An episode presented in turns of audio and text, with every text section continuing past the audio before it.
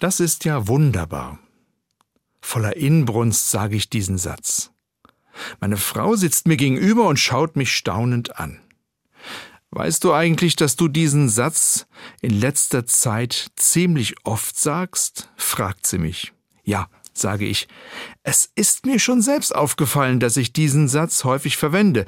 Er ist für mich trotzdem keine Redewendung, die immer wieder einfach so kommt, sondern der Satz steht für mich für das Staunen im Alltag. Und ich staune oft und finde vieles wunderbar.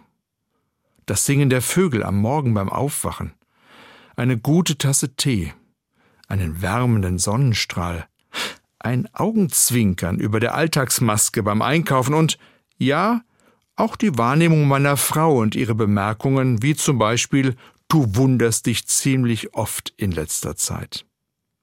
Es ist schön, wahrzunehmen und wahrgenommen zu werden, zu sehen und gesehen zu werden, zu hören und gehört zu werden. Das ist wunderbar. In der Bibel gibt es viele Geschichten über Wunder. Es sind oft ganz große Veränderungen im Leben von Menschen. Ein Mensch wird wieder gesund. Es gibt etwas zu essen mitten im Mangel.